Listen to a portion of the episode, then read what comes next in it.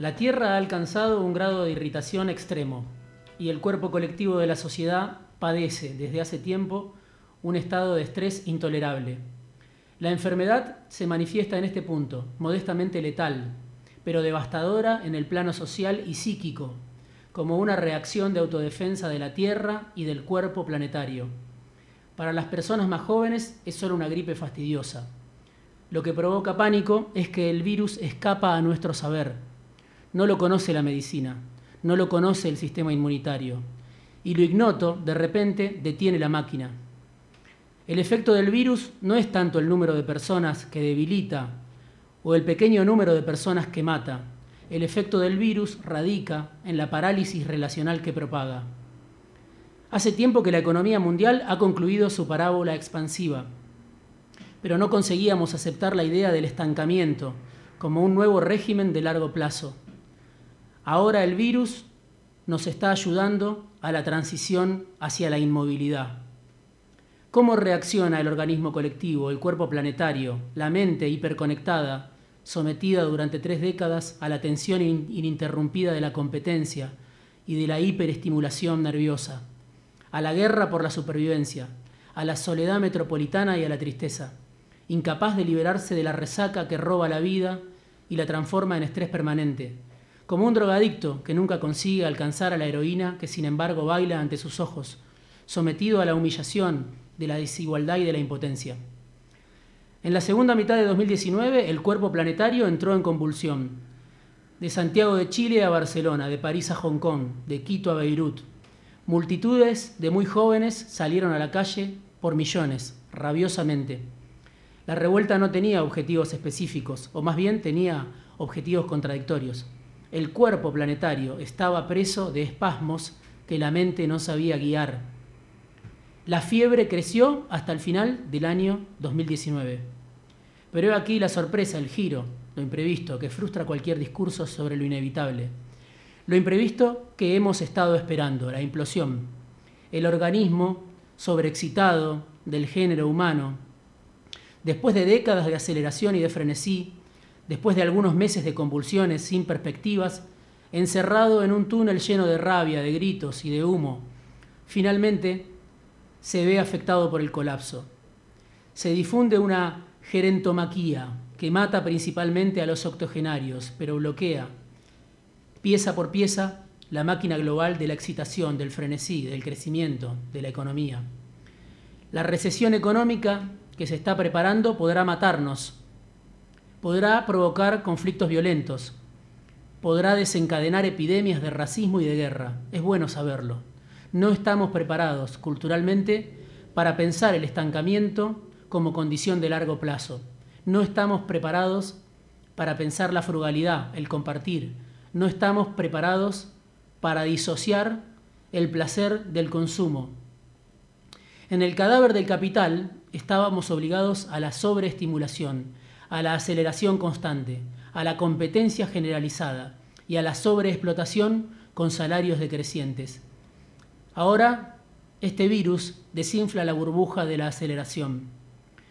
Hace tiempo que el capitalismo se encontraba en un estado de estancamiento irremediable, pero seguía fustigando a los animales de carga que somos, para obligarnos a seguir corriendo, aunque el crecimiento se había convertido en un espejismo triste e imposible. Por primera vez, ahora la crisis no proviene de factores financieros y ni siquiera de factores estrictamente económicos, del juego de la oferta y la demanda. Ahora la crisis proviene del cuerpo. Es el cuerpo el que ha decidido bajar el ritmo. La desmovilización general del coronavirus es un síntoma del estancamiento, incluso antes de ser una causa del mismo.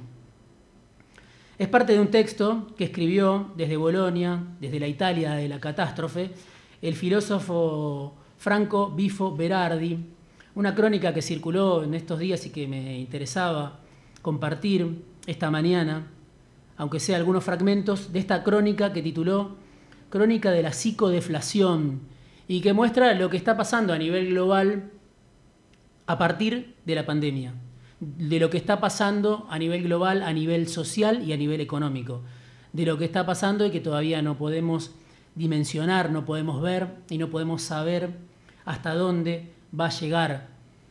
Hay cambios en todos los planos.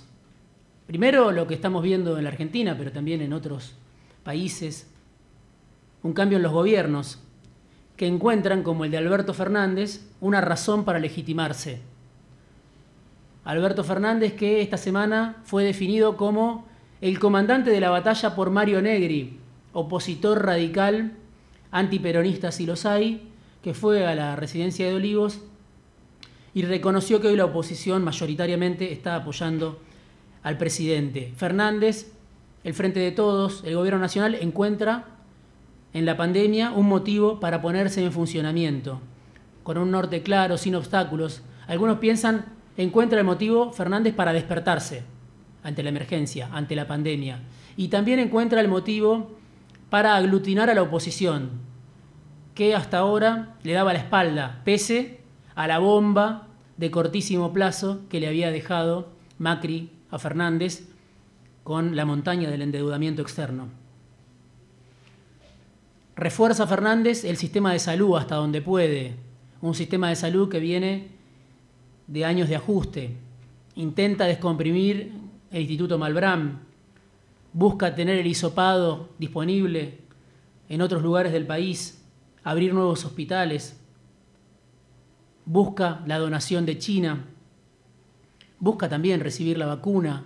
Ginés González García, ministro de Salud, que compra todos los respiradores que hay en el mercado. Y hay un sistema de salud donde hay hombres y mujeres que en cada rincón de la Argentina están actuando de una manera heroica muchas veces frente al virus porque son los que más se exponen, porque muchas veces reciben salarios bajos, porque vienen de años y décadas también de ser desconsiderados. Pero esta crisis también tiene contraindicaciones. Se proponen construir más hospitales y puede resultar lógico, pero lo cierto también es que hoy en la Argentina muchas dotaciones, muchos hospitales no cubren las vacantes que tienen por los bajos salarios, por lo que implica hoy trabajar en salud, por ejemplo, en el conurbano bonaerense, en la inmensidad del conurbano bonaerense. No hay postulantes para cubrir las vacantes en los hospitales argentinos. Me contaba alguien que trabaja en el sistema de salud, los latinoamericanos a los que se les facilitaron los trámites de ciudadanía prefieren trabajar en una clínica de barrio, donde cobran en efectivo antes que trabajar en una UPA, en una unidad primaria de asistencia como las que existen en la provincia de Buenos Aires. Se ordena una cuarentena total, un toque de queda, el repliegue sobre lo privado, el cierre de las fronteras, se prohíben los abrazos, se denuncia a los que violan el aislamiento. Una sociedad que toma medidas extremas y que ve el riesgo al lado suyo. Por eso hay un cambio en los comportamientos sociales que no se sabe qué dimensiones va a tener, cuándo termina, hasta dónde llega. Se frenó la circulación, cambió el trabajo, cambiaron las preocupaciones, cambiaron las prioridades, cambiaron los miedos. Me decía alguien también del gobierno nacional, nadie sabe ni cómo ni cuándo termina esto. En la filmina que le mostró Alberto Fernández, el gobierno nacional, a los diputados de la oposición esta semana en Olivos, a los gobernadores, hay tres escenarios posibles, desde el más catastrófico hasta un escenario donde la pandemia no logra, no logra tener, alcanzar ese crecimiento geométrico que todos temen, donde la pandemia no logra multiplicarse, duplicarse cada tres días. Si la pandemia no logra duplicarse cada tres días, se empieza a pensar que se logra ese objetivo que Alberto Fernández plantea en público cada vez que puede, de aplanar la curva de crecimiento. Hay pronósticos apocalípticos, como lo que decía, por ejemplo, Franco Bifo Berardi o algunos otros autores en la Europa más afectada, que puede haber, a partir de estas medidas, una sinergia entre las políticas de la extrema derecha y un sistema capitalista que se depura, que se saca de encima a los viejos y a los débiles, como en una película de ciencia ficción. El cierre de fronteras, el repliegue sobre lo privado, la denuncia del que viola la cuarentena, puede ser perfectamente compatible en un futuro hostil con las políticas de la extrema derecha, si no fuera porque Bolsonaro gobierna y hace agua, si no fuera porque Trump gobierna y hace agua, y hay otros que son optimistas frente a este mismo escenario. Como me decía un amigo mío que vive en España hace tiempo, hace 20 años, Andrés Pulido, cuando la crisis pase la gente va a salir a la calle a festejar, va a ganar los bares, va a protagonizar una fiesta y se va a abrazar por todo lo que no pudo en estos meses. Optimista, mi amigo, que vive con pánico, recluido, cerca de Málaga, en estos días, cómo crece la pandemia y cómo afecta sobre todo a esos dos países, ¿no? Italia y España. La crisis argentina, la pandemia, viene en avión. Es una crisis que viene de los sectores, transportada a través de los sectores más pudientes de la sociedad. Los funcionarios, los políticos, los futbolistas, la clase media del dólar solidario, los empresarios. A través del avión, a través de los vuelos, llegó la pandemia a la Argentina. Sin embargo, claro, cuando se expande, cuando empieza a circular socialmente, ahí sí ya no reconoce ni discrimina clases sociales. Todo lo contrario, ese virus que quizá llega a países como la Argentina a través de las clases pudientes, se disemina y pega más en los sectores que menos tienen. Por eso estas medidas que toma el gobierno, la restricción extrema, afectan sobre todo a los que no tienen posibilidad de elegir, a los que no tienen posibilidad de dejar de trabajar, a los que viven de las changas, a las que no pueden optar. Afecta sobre todo a los que menos tienen.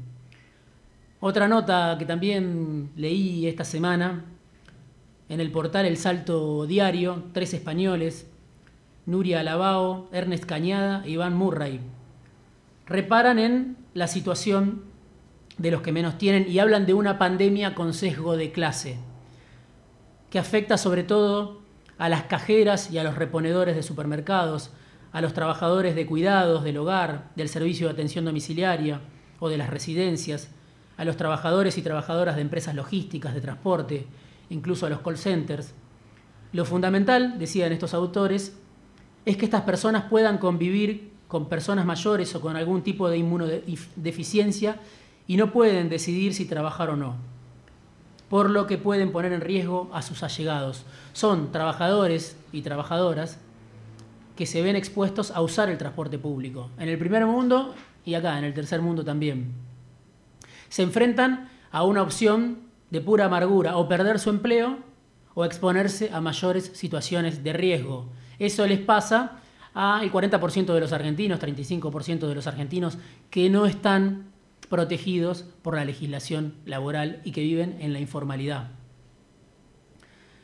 Esto, decían estos autores en el portal El Salto Diario, es lo que pone en entredicho este gran objetivo que tienen los gobiernos del primer mundo y que tiene acá Alberto Fernández, el objetivo de bajar la curva de contagios. Porque al final dicen, son las empresas las que deciden quién trabaja y en qué condiciones.